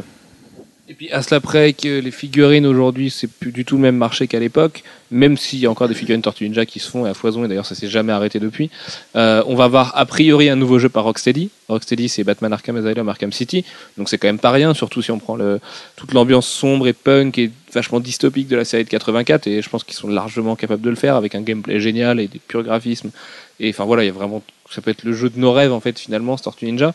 Euh, une nouvelle série télé, il y a eu des grosses rumeurs pour un premier film, euh, un nouveau film live il y a quelques temps, et depuis Ah, Michael Bay, rumeur, non, je parlais pas de Michael Bay, je parlais d'avant Michael Bay, il y avait déjà des grosses rumeurs, mais finalement ça s'était pas fait. Et puis, et puis, Michael Bay est arrivé, Manu. Michael Bay est arrivé et s'est dit que reprendre la franchise et en faire du cinéma à grand spectacle, ça serait pas mal. Parce que la franchise fonctionne bien. voilà, la franchise est en train de revenir comme toutes les années 80, enfin comme toute la fin des années 80, le début des années 90 d'ailleurs. On se montre dans un gros revival, mais c'est normal. C'est les trentenaires et les gens entre, entre 20 et 30 ans qui sont dans cette génération-là, et c'est eux qui font la culture aujourd'hui. Donc un film produit par Michael Bay et par Paramount et en partenariat avec Nickelodeon, je pense. Sûrement, oui. Euh, L'idée, c'était de le sortir pour euh, Noël l'an prochain, Noël 2013. Et la grosse idée de Michael Bay, c'était de changer les origines. Ça aurait été Ninja Turtles. Elle n'aurait plus été adolescente, elle n'aurait plus été euh, mutante, mais d'origine alien. Donc pourquoi on cherche encore? Mais moi, ce qui me choque dans cette histoire, c'est qu'on en a parlé sur le site, vous êtes sûrement au courant de tout ce délire de Ninja Alien, tout ça, mais c'est surtout que Kevin Eastman a donné son aval et travaillé en tant que producteur sur ce projet. Enfin, il travaille d'ailleurs en tant que producteur sur ce projet. Que ce mec-là renie euh, ce qui l'a rendu millionnaire et ce qui a fait sa vie, euh, même si on le verra juste après, toutes les origines ont toujours été remaniées. Bah moi, ça me choque finalement parce que parce que c'est pas ça. Un, Mais peut-être qu'il voit, là, euh, une, il voit peut-être là une nouvelle porte d'entrée pour un nouveau public pour le matériel original. Je sais pas. Mais pour façon, découvrir ça. qu'elle soit alien ou qu'elle soit qu'elle ait bouffé un mutagène, j'ai envie de te dire que le, le, le spectateur lambda, le gars grand public, il va te dire what the fuck quoi qu'il arrive. Tu vois, ça reste des tortues ninja, Mais la question, c'est tortues pour- ninja quoi. c'est pourquoi le changer? La grande question. Quel est le besoin d'aller changer ça? Oui voilà. Donc euh, je pense pas que le grand public et de toute façon, euh, à la limite, même si, si, on, si on peut leur rappeler des trucs d'avant, ce sera mieux. Et pour ceux qui arrivent, les gamins qui arrivent sont capables de comprendre comme nous on a compris quand on l'a découvert dans- au début des années 90. Alors j'ai un doute, je crois que c'est John Liebsman qui était censé être réalisateur. C'est ça. Euh, réalisateur de- du choc des titans ou de la colère des titans. De la colère des titans, oui, c'est ça. Et Parce que c'est, euh, euh, c'est les dernières nouvelles du film, c'est que premièrement, il a été repoussé à mai 2014. La pré-production a été arrêtée. Et la raison, ce serait que le script n'aurait pas plu ni à Paramount ni à Michael Bay. Donc j'en j'en parlais la semaine dernière ou il y a deux semaines. C'est assez étonnant d'avoir un script qui ne plaît pas à Michael Bay, lui qui n'a pas l'habitude de travailler avec des scripts. Je ne pense pas en tout cas. Enfin, pas des scripts très épais en général. Voilà. Donc, euh, affaire à suivre, dirons-nous. Et espérons qu'ils prennent un peu de temps pour retravailler dessus. Très bien.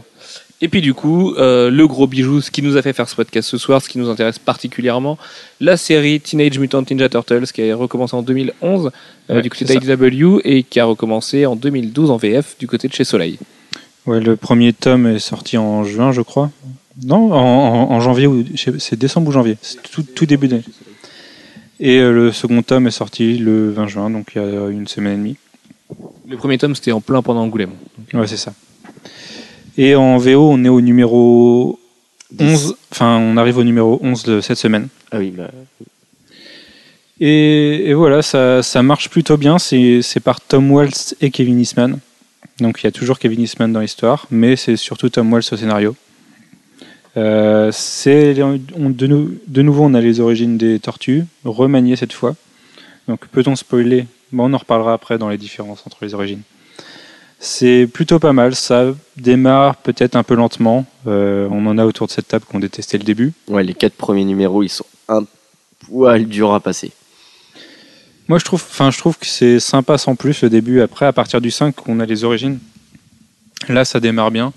Et la suite, bah, c'est ultra cool. On, a le retour des Mossers, l'arrivée de, de Shredder, et on a depuis le début un général Krang qui est en background. Donc, de toute Je façon, voulais te dire que c'était peut-être un peu difficile à passer pour quelqu'un qui avait déjà lu, la, qui avait déjà vu toute la série. Euh, pour moi qui l'avais peu vu, ça m'a pas gêné du tout. J'ai trouvé plutôt la, la chose bien amenée dans l'ensemble. Mais moi, même en tant que fan euh, original, ça m'a pas choqué. hein. Enfin, Voilà. je trouve ça cool dans tous les cas. Moi, j'ai trouvé, moi, je l'ai trouvé cool, ce, ce début. Et Moi, en tant que fan original aussi, j'ai trouvé le début un peu chiant, effectivement. Alors, déjà, c'est moche, faut le dire. Euh, c'est c'est pas Ah, du mais la dessin. série originale est pas spécialement belle. Non, mais la série originale, c'est pas comme ça qu'on a découvert la Tortue Ninja à l'époque, C'est de vrai. toute façon. Donc, euh, non, j'ai vraiment trouvé les premiers numéros chiants, moi perso. Je trouve ça hyper bavard, explicatif pour pas grand chose. En plus, au niveau du coup des origines, puisqu'elles changent, et on y revient juste après, euh, tu te perds un petit peu. Tu dis, ah, mais oui, mais c'était pas comme ça, mais si, c'était comme ça, mais peut-être que oui, que non, que là, je sais plus, voilà. Et euh, du coup, c'est vrai que ce premier volume est pas génial. En plus, il manque Raphaël. Donc, euh, voilà. Enfin, il manque Raphaël, on le voit moins. Par contre, le deuxième Mais volume. il est de son côté avec Casey Jones. C'est vrai. Donc c'est beaucoup trop la classe. Parce que c'est- un peu un team-up d'enfer. Euh, par contre, le second volume, du coup, qui est c'est Soleil, qui reprend jusqu'au numéro 8, il me semble, euh, lui, il est immanquable. Il est vraiment excellent. C'est blindé d'action. Euh, voilà, comme tu dis, Krang, les Mouser, Shredder, enfin, on peut rien avoir de plus. Si, en plus, on a du background sur le passé des tortues et, et leurs origines. Et du coup, Manu, est-ce que tu peux nous expliquer un petit peu, non, complètement d'ailleurs, parce que tu l'as révisé avant, les différentes origines des tortues dans leurs différentes adaptations Oui, tout à fait. Commençons par le commencement, 1984. Qui sont les tortues? Comment deviennent-elles des tortues ninja? Parce que c'est quand même dingue, des tortues ninja. Alors, en 1984, les, tortues mutantes Adolescentes. euh, sont le produit de. Ce sont des tortues normales à la base, euh, vendues dans un vendues à un petit enfant dans un bocal. euh, qui, alors, il y a des origines un peu à la Daredevil. Si vous lisez le comics, vous verrez, il y a une page, c'est très Daredevil. Il y a un camion de la TCRI, qui est une entreprise scientifique, qui est sur le point de renverser un aveugle qui traverse la rue. Quelqu'un sauve l'aveugle, le, le, le camion fait une embardée, et une, une canette, enfin une canister, euh, donc une, Oui, c'est ça, oui. Un, une, une canette de un produit, conteneur, un conteneur. un conteneur de mutagène qui se trouve à l'arrière de, de- du camion tombe et, et Et va le se- jeune homme sauve la- Voilà. sauve l'aveugle. Alors à la différence de Daredevil, le jeune homme qui sauve l'aveugle ne reçoit pas euh, ne, ne reçoit pas le mutagène lui-même.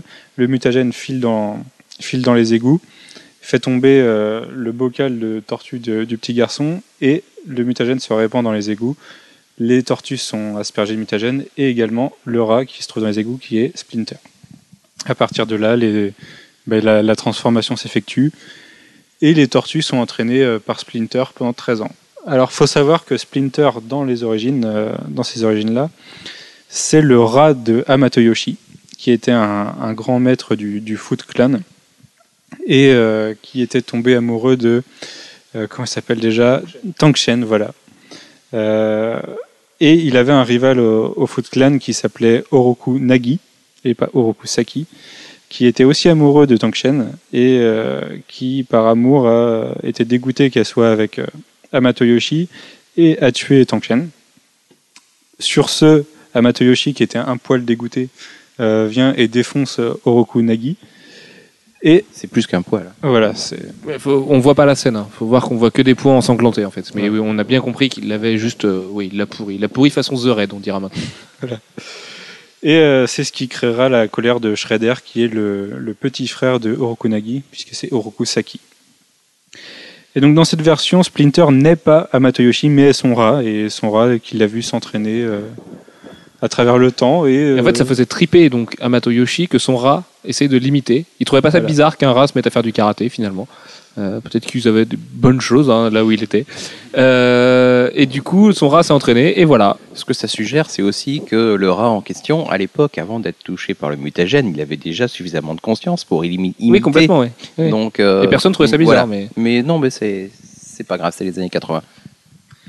Et donc une fois transformés, euh, les, les tortues euh, prennent un peu Splinter pour leur père et le suivent. Et pendant 13 ans, euh, euh, Splinter les entraîne à devenir des ninjas. Puisque la série commence 13 ans après leur, euh, leur transformation. Contrairement à la nouvelle série, on, on y reviendra plus tard. Euh, les, La série origines- animée maintenant. les autres personnages? Ouais, Ou les autres personnages, si, si, on peut y aller. Alors, qui on prend? Donc, euh, April. April. Alors, April, c'est la- l'assistante de Baxter Stockman. Baxter Stockman, qui est un, un scientifique qui a créé les Mothers. Les Mothers, ce sont des, des, des robots tueurs de, de souris et de, tout, de toute espèce pouvant infecter les, les égouts ou autres. Et du coup, il a créé les Mothers qui vont aller se répandre dans les égouts et créer des dégâts monstrueux et partiellement chasser les tortues. Et après ça, April euh, entrera en contact avec les tortues et deviendra leur, euh, leur grande copine et leur grand allié. Juste, on s'en fout, hein, mais je me demande si on dit pas Mousers, puisqu'on dit Mouse. Ouais, Mousers, ouais. Euh, qui d'autre Euh, Krang. Euh, bah, Krang, il fait partie d'une espèce alien qui est celle qui a inventé le, qui était à l'origine de l'entreprise TCRI qui a inventé le mutagène.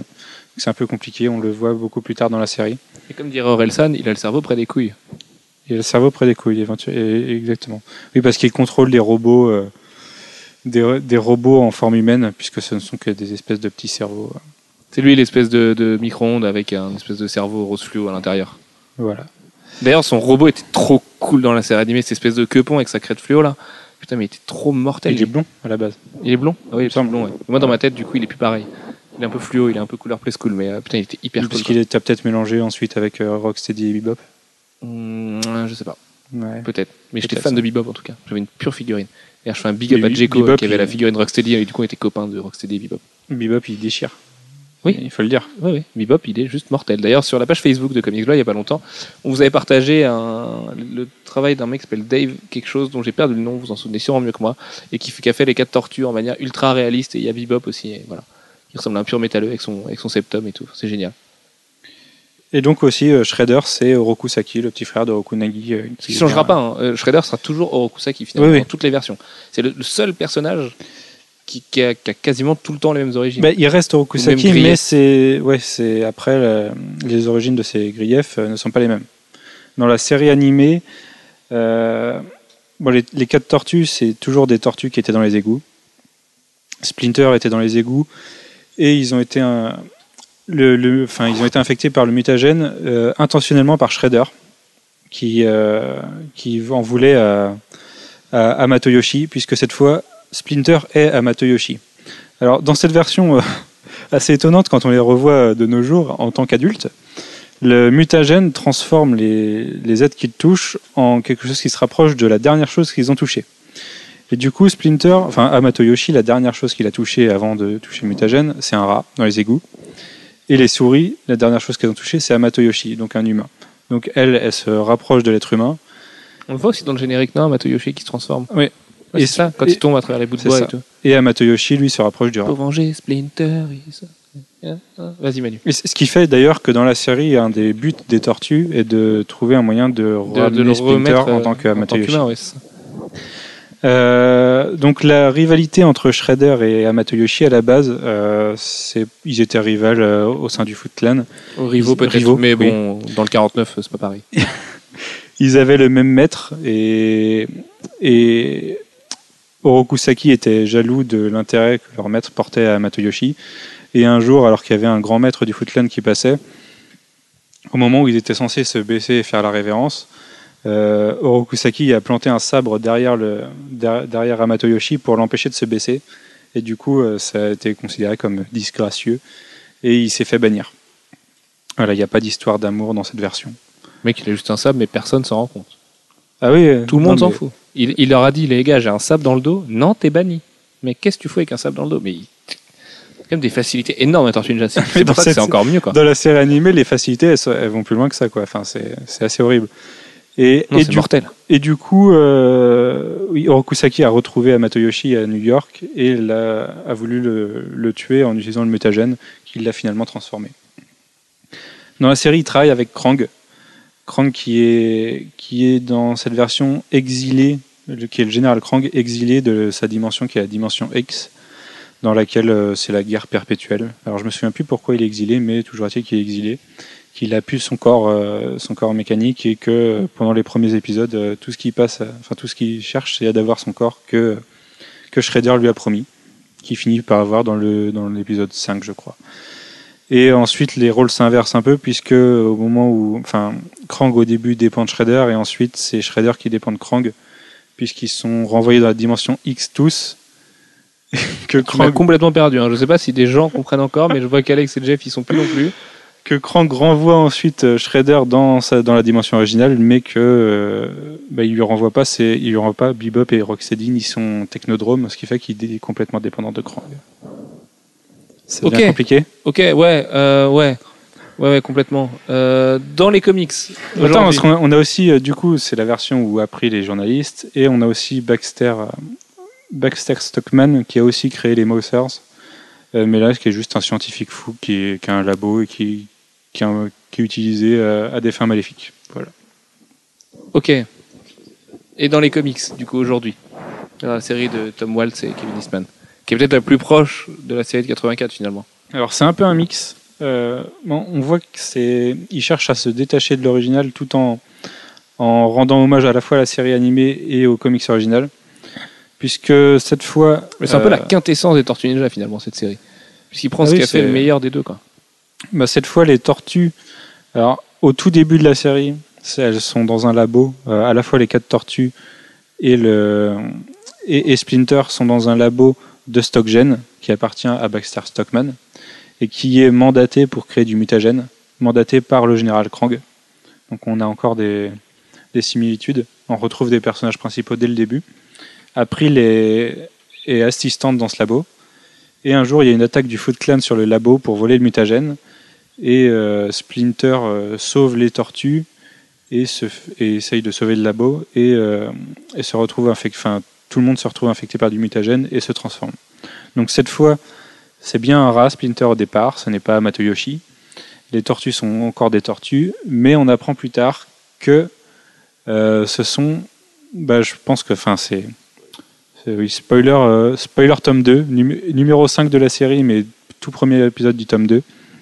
Ce sont les réincarnations de Amatoyoshi, qui a vécu il y a plusieurs siècles et qui s'est fait tuer euh, avec toute sa famille par Orokusaki. Donc, encore une fois, pour une histoire d'amour avec Donc Chen. voilà. Euh, cette fois, il n'y a pas d'Orokunagi, c'est Orokusaki qui était aussi amoureux d'elle et qui finit par euh, tous les tuer, lui et sa femme, enfin, qui tue sa femme d'abord. Euh, Oroku, euh, Amatoyoshi s'en sort avec ses quatre enfants, ses quatre enfants qui sont. Quatre Les enfants. futurs Dis donc, tortues, c'est- bizarrement. Quel hasard. Et plus tard, il Quatre finit fils, par les retrouver et par les tuer, par tous les tuer. Et il, il jure de se venger dans une autre vie. Enfin, je sais même pas s'il jure de se venger dans une autre vie, mais Mais c'est assez marrant, euh, c'est assez marrant de voir le pacifisme justement qu'a Matoyoshi, euh, puisque en fait il laisse un peu Shredder dans sa connerie quoi. C'est quand il quand il meurt face à lui, c'est un peu bon bah écoute t'es tellement con, bah écoute vas-y tue-moi, ça, ça te soulagera de rien. De toute façon t'es un connard et, et voilà. Mais on apprend d'ailleurs, euh, on en apprend plus sur le passé de- d'Amatoyoshi et donc de Splinter dans le micro-série numéro 5 consacré à Splinter.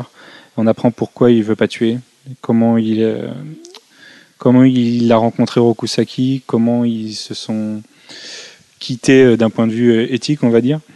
Et moi, je vous le spoilerai pas parce que vous l'aurez plus tard dans la série. Ah, quoique, c'est pas sûr, puisque on, les on sait micro-séries. pas en France comment seront publiées les micro-séries a priori. Alors d'ailleurs, c'est un un truc. tome euh, particulier. C'est un truc qu'il faut, qu'il faut mentionner, c'est que à la fois dans la nouvelle série et dans la série originale, il y a des micro-séries qui s'intercalent au sein de l'histoire.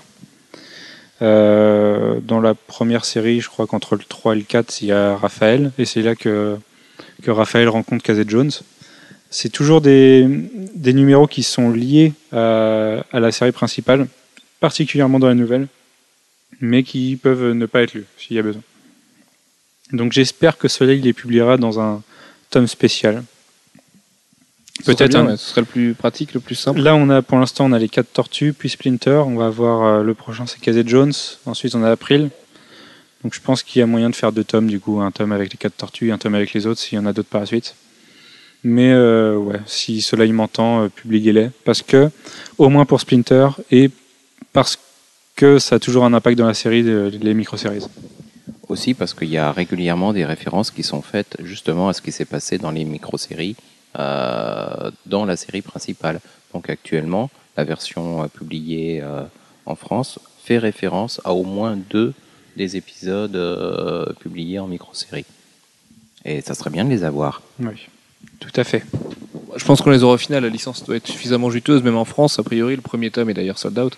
Euh, je pense que, que y a, enfin, on les aura. Ce sera juste logique. Ce serait juste logique, pardon, qu'on les ait plus tard. Euh, Pour les autres persos, euh, Jones, on n'en a pas parlé tout à l'heure. Ouais, voilà, exactement. Euh, donc c'est dans la série originale, c'est un c'est un jeune justicier qui plutôt violent, qui, qui qui fait le boulot que les autres ne font pas et qui rencontre au début Raphaël et pendant une dizaine de pages ils se foutent sur la gueule parce qu'ils n'ont pas la même mentalité et avant de, de s'unir dans un but commun pour pour aller sauver des gens. Et dans la nouvelle série, Casey Jones, alors dans la série animée, je n'ai aucune idée de ses origines exactes. Si tu les as, Sullivan, je me rappelle plus. Mais dans la, dans la nouvelle série, c'est pareil, c'est un, un jeune qui se déguise la nuit pour aller euh, casser la gueule euh, aux méchants et que rencontre Raphaël alors qu'il est encore séparé des, de, de ses trois frères. En fait, c'est qui casse. Ouais, c'est qui casse, ouais. Avec son masque de hockey. Et qui et Raphaël lui vient en aide au début puisqu'il est euh, il est battu par son père. C'est comme ça qu'ils deviennent amis et qu'ensuite ils vont devenir justiciers de la nuit euh, au sein des rues de New York. Très bien. Et du coup, malgré toutes ces différences qu'il y a entre les différentes versions des Tortues Ninja, donc euh, il y a au moins, on peut au moins différencier en gros les Ouais, films, Trois. ouais. euh, la série animée de 2011, la série, la série en comics de 2011, pardon, la série animée de 87 et les comics de 84. Il y a quand même des lieux communs dans les Tortues Ninja. euh, on en a parlé. Il y a quand même toujours Kaz et Jones. Il y a toujours April. Il y a toujours les Mousers, Shredder, Krang, Amato Yoshi, Orokusaki. Euh, Toujours les quatre tortues qui ont leur personnalité bien à elles. Tank Chen, voilà, toujours les tortues que Donatello ça va être le geek, Michelangelo le marrant, Leonardo le leader et Raffaello le solitaire. Euh, Splinter a toujours été là, le mutagène a toujours existé. Euh, alors selon Manu, Raphaël est un émo. L'esprit New York Au Downtown. début de la nouvelle série. Ah, il faut voir qu'en 84, il y a un vrai esprit punk. D'ailleurs, les premiers mecs qui cassent la tête, c'est des vrais punks. Euh, mais même la façon dont ça a été fait, c'était très do it yourself et tout. En 84, c'était quand même l'âge d'or. Et euh, il y a vraiment cet esprit de New York euh, punk qui est assez génial dans la série et qu'on retrouve et qu'on devrait plus retrouver, qu'on retrouvait pas d'ailleurs dans la, dans la deuxième série animée et de moins en moins dans les films. Et c'était un peu dommage parce que dans le premier film, on le sentait quand même. Et c'est ça pour moi, les Tortues Ninja, c'est c'est une référence à cette époque-là. Et voilà. On le retrouve là avec le gang de Hold Up et Tout à fait, ouais. Dans, dans la série, euh, dans la série actuelle, on le retrouve un peu, mais en... bref. Euh, quelques petites questions avant de finir ce podcast. Pourquoi ça marche les Tortues Ninja? Qu'est-ce qui fait, selon toi, Manu, selon toi, Alfro, que les Tortues Ninja c'est ce tel carton? Parce que c'est cool. C'est des, adolescents euh, parias et, euh, justiciers. Donc quand on grandit adolescent en regardant ça, c'est forcément, on s'identifie forcément. En plus, les quatre personnalités des tortues font qu'on se retrouve forcément en au moins une d'elles. Et, euh, et ouais, c'est hyper cool. C'est hyper proche du lecteur et du spectateur. Et puis euh, vis-à-vis du, fait que les tortues ninja avec des ennemis qui viennent de l'espace, du passé, enfin des réincarnations et tout, on sent que les mecs ils ont aucune limite. Du coup, il y a, aussi euh, le côté où bah c'est toujours ouvert il peut arriver n'importe quoi à n'importe quel moment et du coup bah voilà il y a un esprit assez fou qui fait que Il n'y a vraiment aucune limite. Parce que là, tu combines, en fait, sur, à l'époque, euh, tu combines Teen- Teenage Teen Titans, Mutant, les Uncanny X-Men, Ninja, c'était la grande mode avec, en particulier dans Daredevil, et puis tout ce que Frank Miller avait amené. Alors, les tortues, par contre, là, c'est la partie, euh, euh, comment dire, euh, Funny Animals, on va dire. Mickey euh, et autres, Donald Duck. Ouais, dans les années 80, c'était, bah, ça, touchait tout ce, que, tout ce qui pouvait être populaire. C'était aussi très punk, comme tu l'as dit. Quand on regarde les dessins, euh, c'est, à la fois brouillon, punk et je, je sais pas, c'est, vraiment, c'est très indé hein, pour les dessins, euh, pour l'époque. Ça surfait aussi sur la grosse vague de, de, tout ce qui était euh, un peu japonisme, tout, dans tous les films de l'époque, que ce soit Blade Runner ou euh, des trucs avec Michael Douglas et tout ça, il y avait plein de trucs comme ça pour Willis où on voyait des, des trucs qui se passaient euh, dans des univers un peu japonais. euh, C'était la, grosse époque. euh, et voilà, ça a su- surfé aussi dessus avec, avec tout le background Japon médiéval et clans euh, des Yakuza. Quoi. Et puis c'est, très iconique. Alors là, je vais parler pour la série télé plus que pour le comics original. On en a parlé tout à l'heure. le, le coup du Koabunga, le, les, les pizzas, le van, tout, enfin, tout ça, ça crée un monde, un univers autour des Tortues Ninja qu'on peut ensuite acheter en produits dérivés, qui sont hyper cool, qu'on peut, qu'on peut partager avec ses amis. On- pour- tout le monde n'avait pas toutes les Tortues Ninja, je pense. La Euh, tunique jaune de April. La- Ouais, tenue jaune, ouais, c'est, mais c'est, il y a des cosplays encore de April. euh, Ouais, un cosplay coquin à la tenue jaune de April pour un geek. Mais il y en a des, j'en ai vu des cosplays euh, de April en convention sur les, les photos de cosplayers. Et euh, voilà, à l'é- à l'époque, c'était, c'était hyper mortel pour les, les jeunes des années 80. Et aujourd'hui, on est en plein revival parce que les jeunes des années 80, bah voilà, ils sont au pouvoir maintenant. Ils arrivent, euh, on est, en, on est en, en plein dans la, dans la tranche euh, 20-30 ans. Euh, ouais, ouais, si, 20-30 ans. Bon, 20, C'est- 20, 20, restons à 20. Non, mais si t'es vieux, Alex, euh, t'inquiète pas.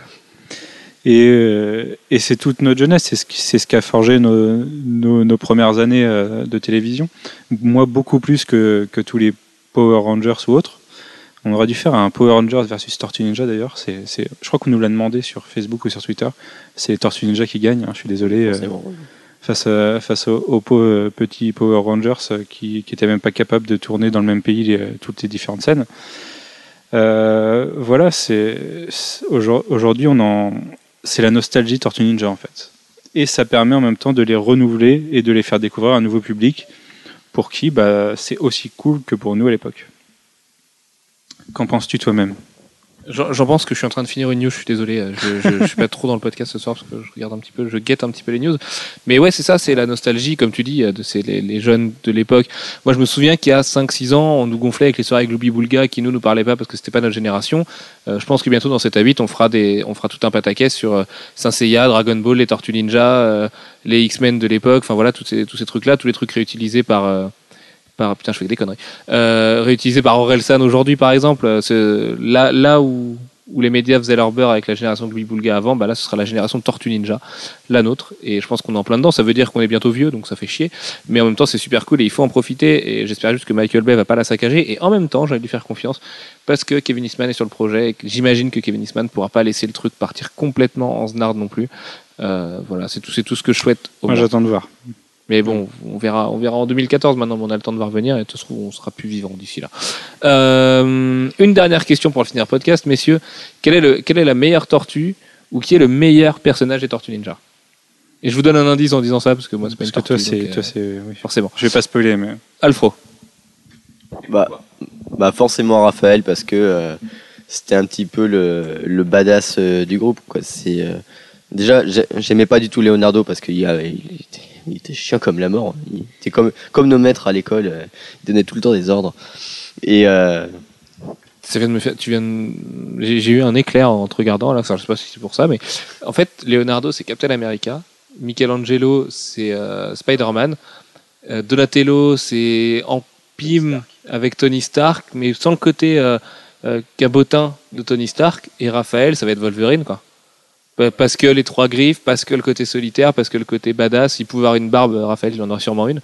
Et euh, il y a quand même des lieux communs, bon ça on le sait, hein, c'est depuis Shakespeare qu'on le sait, mais il y a quand même des lieux communs entre les super-héros et les Tortues Ninja. Je suis sûr que chez DC, on peut retrouver pareil, euh, lesquels sont, sont les plus. Enfin voilà, Leonardo c'est Superman, euh, Donatello. C'est- ce que je te dis, c'est fait pour que tout le monde s'identifie, quelque part. Palmer. euh, Enfin ouais, non, non, tu peux, tu peux trouver plein de trucs là-dedans. C'est c'est assez marrant. Bref, excuse-moi, Alfro. Je te... donc euh, Raphaël. Voilà, forcément. euh, Même si Ma- Michael Angelo était hyper cool euh, parce qu'il nous a fait découvrir la pizza à l'américaine. Euh, désolé mon foie, mais voilà, c'était c'était quand même hyper bien. Au départ, j'étais parti pour dire April parce que c'est la seule fille, mais, euh, mais, Mais ça sert bon. à rien après de la série. mais oui, elle sera surtout dans la série, dans, la, dans le dessin animé. Euh, mais euh, non, non, euh, finalement, ça sera Splinter parce que euh, c'est Maître Yoda. Mais t'es un petit peu notre Splinter à nous, toi aussi, Jeff, en plus. On m'a déjà dit que j'étais Maître Yoda, mais bon. Pareil, pareil. Moi, c'est Michelangelo, parce que comme tu l'as dit, c'est le Spider-Man du groupe, c'est le, le déconneur, le, le, ouais, c'est- il est cool. Les autres sont cool aussi, mais celui-là, c'est un vrai déconneur, c'est le, le gars qui est, qui, est, qui est heureux de tout. Très bien. Et quant à moi, du coup, c'est Kazé Jones. Et pourtant, je suis pas un gros fan du Punisher. Et c'est si ça devait être un super-héros, ce serait vraiment le Punisher. Mais je trouve que Kazé, il a juste trop la classe, en fait. Je sais pas. Mais depuis gamin, hein, je suis obsédé par Kazé Jones. Je trouve ça mortel. Parce que je me dis que prendre une crosse de hockey, ça doit faire mal. Et en plus, quand tu vas pas à la tête du gars, ça doit faire deux, deux fois plus mal. Et voilà, il a, il a trop la classe. Il y a des, je me souviens d'épisodes où il sauve Raphaël et tout. C'est juste trop cool, quoi. C'est, il est excellent. Puis il y a une vraie, une vraie histoire euh, d'amitié avec les tortues. euh, Dans la nouvelle histoire, justement, de Tom Valls, euh, le côté euh, père alcoolique, mère absente, enfin mère décédée, je crois. C'est hyper touchant. C'est un perso qui est passionnant vraiment. Quand il donne des cours de, de karaté à April, c'est cool aussi. Enfin voilà, c'est un personnage complet selon moi, de, qui, qui tire pas mal sur des cordes faciles, mais euh, mais qui est juste super cool et qui représente Tortue Ninja. Parce que Tortue Ninja c'est facile, mais c'est hyper efficace et finalement des fois ça fait du bien euh, ce, ce genre de série et voilà, c'est juste euh, c'est juste génial finalement. Messieurs, euh, comme on se fait plaisir et qu'on parlait de Tortue Ninja, Manu, je sais pas, fais-moi un monologue sur pour- pourquoi les Tortues Ninja. Je sens, je sens que t'en as envie, je sens que t'as encore plein de trucs à dire là. Non, tu, Je tu te- me prends je le te- je cours te là, prends de faire un monologue. bah voilà, c'est la petite Madeleine des séries télé de, de mon enfance. C'est c'est- ultra cool. C'est Mais je pense que c'est la vôtre à vous aussi, auditeurs. hein. Je pense que enfin, la génération va s'étaler des gens qui ont 30-35 ans aujourd'hui aux gens qui ont 15 ans aujourd'hui. Quand tout le monde a grandi avec les Tortues Ninja, c'est d'ailleurs impossible de. petit euh, petit bisou à Aptéis qui, qui ne peut pas être là pour ce podcast parce qu'il est très loin, mais qui est euh, le grand fan de Tortue Ninja dans, dans le groupe Comics Blog. En fait, il ne vit que pour ça. hein. C'est peut-être pas le plus grand fan, mais nous, on, on vit d'autres choses. Lui, il ne vit que Il pour prend les de la Tortues soupe de tortue euh, au petit-déj. Ah non, justement, je pense qu'il en élève et qu'il il essaye de. Il doit avoir quatre tortues planquées dans un bocal et il essaye de créer ses tortues ninja, lui, je pense. Mais ouais, bah. Que, dire sur les tortues ninja si ce n'est que oui, ça peut être un gars, oui, c'est facile, mais c'est ultra cool et ça se démodera jamais. Oui, et puis comme c'est générationnel, euh, on- il- c'est une matière de discussion. Dès que tu rencontres quelqu'un de notre génération euh, que tu ne connais ni d'Eve ni d'Adam, tu parles de Tortue Ninja, il y a une connexion qui se fait, quoi. Donc euh, c'est forcément un truc qui nous réunit, quoi. C'est la première chose que tu dis à quelqu'un que tu vois de ta génération. Et tu sais que moi j'ai déjà serré dans un bar grâce à un t-shirt Tortue Ninja. hein. J'avais un t-shirt Tortue Ninja et euh, du coup un mec est venu me parler. Il avait une copine très mignonne et bah j'ai fini avec cette fameuse copine. Donc euh, comme quoi ça sert finalement les Tortues Ninja, tu vois. C'est belle belle mentalité, hein, n'est-ce pas?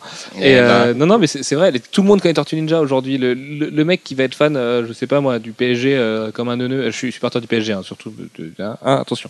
Mais enfin, quelqu'un qui va pas du tout s'intéresser à la culture pop, il va quand même connaître les Tortues Ninja sur le bout des doigts. C'est un truc, c'est c'est impossible d'expliquer pourquoi, mais ça devait être un tel raz de marée à l'époque. Moi, je me rendais pas compte, je suis trop petit. C'était sur toutes les. Voilà, ça, ça passait tous les. Bah, même mes parents jours, trouvent ça cool les Tortues Ninja, si tu veux. Alors Oui, que mes parents, ils cool. détestent les Chevaliers de Zodiac et Dragon Ball Z. Et les super héros, oui, non, mais les. Tortues Ninja, c'était mignon. Euh, les... Plus ou moins. Non, mais même, tu sais, il y a- il y, a un esprit cool dans les Tortues Ninja. Il y a l'esprit euh, Vanilla Ice, euh, Go Ninja, Go Ninja, Go. Enfin, tu vois, ça représente tellement une époque, ça représente un type de pantalon, ça représente un type de musique, ça représente les rues de New York d'une certaine façon, ça représente l'époque qui s'est conclue avec Space Jam et, euh, et toute la carrière de Michael Jordan et les années bénies qui sont 91, 12, 13. Enfin, c'est, les Tortues Ninja, c'est, immense. Mais ça, ça, ça dépasse la culture pop, c'est ça qui est dingue, quoi. C'est vraiment un truc fédérateur plus que peut-être plus que les super-héros, plus que au moins autant que les super-héros, alors que c'est jeune en plus quand même, ça, ça a 30 ans à peine, Euh, même pas, ça a 28 ans cette année quoi. Et d'ailleurs dans, dans deux ans il y aura une belle fête à faire, on mangera plein de pizzas et tout, même si je préfère Domino's que Pizza Hut, mais euh, il y, a- il y a un truc dans les Tortues Ninja qui fait que je, je, c'est assez dur à expliquer. Des, t'as raison, c'est peut-être pas un hasard s'ils l'ont repoussé à mai 2014. de mais film. 2014 ce sera les 30 ans des Tortues Ninja, oui. Ouais. J'avais pas tilté du tout. Ah, ah, on a mis le doigt sur quelque chose Manu. Ça se trouve, c'est un gros Euh, hasard. hein, C'est juste que leur scénario. Alex, j'ai dit sur quelque chose, pas dans quelque chose. Euh... non, mais ouais, ouais, il y a, peut-être quelque chose de. Non, mais Alex, arrête. Euh, Il y a, peut-être vraiment quelque chose avec euh, ce, ce report, mais bon, voilà. Les Tortues Ninja, quoi. On espère que vous, vous êtes aussi fan que nous, que vous avez compris notre engouement là-dessus. On espère que vous avez pu assimiler tout ce qu'on vous a raconté, parce que c'est très riche en plus. Et c'est très dur de, de, de parler des origines. Par exemple, On quand peut on pas parle parler des hein, origines parce que de, de- de Batman, tout le monde les connaît. Et ben c'est les Tortues Ninja. Non, il y a toujours un moment dans ta soirée euh, au bar où il faut expliquer que chaque origine des Tortues Ninja est différente. En même temps, c'est mortel. Parce que tu déjà leur, leur expliquer qu'à la base, euh, enfin expliquer aux gens qu'à la base ils n'ont pas des couleurs différentes de de bandeaux. Ça paraît être un sacrilège pour tout le monde. Ouais.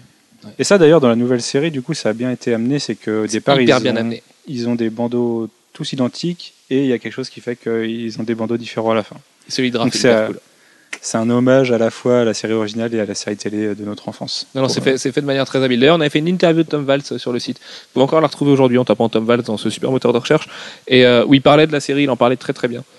Vraiment. Et c'est dommage que cette série ait pas la chance d'avoir des grands dessinateurs dessus. Euh, moi, j'ai le souvenir d'une couverture de Madureira sur les Tortues Ninja qui est juste absolument dingue. Et là, ça mériterait ce genre d'artiste, ce genre de ou juste un cahier de pin-up des plus grands artistes qui ont fait les Tortues Ninja. Mais voilà. Et Alfro, ton comic art gallery de cette semaine, tu voudrais pas le faire un spécial Tortues Ninja? Ok. je suis sûr que tous les grands artistes ont fait du- des Tortues Ninja dans leur vie. Et, et voilà. Et moi, j'ai juste une hâte maintenant, c'est de jouer aux jeux vidéo de Rocksteady et, et juste de voir l'annonce finale de ce truc-là et de voir un premier trailer et du premier gameplay parce que je, je pense que ça peut être complètement dingue. Il faudrait que ça soit un truc euh, bien dark à la dark, enfin Dark à la pas. dark. à la Dark Knight. D'accord. Mais euh, ouais, pas un, pas un truc trop léger quoi. Ah, Où il y a à la fois l'humour de Michelangelo et des tortues et, euh, et du bon bourrin et du bon foot clown. et Très bien. Ça serait hyper cool. Sur ce, on vous fait plein de gros bisous. On vous dit à la semaine prochaine. N'hésitez pas à nous proposer des sujets sur Twitter aussi, parce que celui-là, notamment, nous a été proposé sur Twitter. Et à toi, euh, jeune tweetos, dont j'ai perdu le nom, Manu, peut-être que tu t'en souviens. Je te fais plein de gros bisous de nous avoir proposé un podcast de Tortue Ninja. Ça, ça a fait digne. C'est pas Marc nous l'as proposé. Ça doit être Marc, c'est ça. Et à Marc, on te fait plein de gros bisous. Ce podcast était pour toi. Euh, Est-ce qu'on crie Kowabunga à la fin Vous tous. Et non, je me sentirais pas de crier Kowabunga. Allez, Ok. allez. Euh, et puis on fait plein de gros bisous. À la semaine prochaine. Ciao, ciao. Kowabunga Capital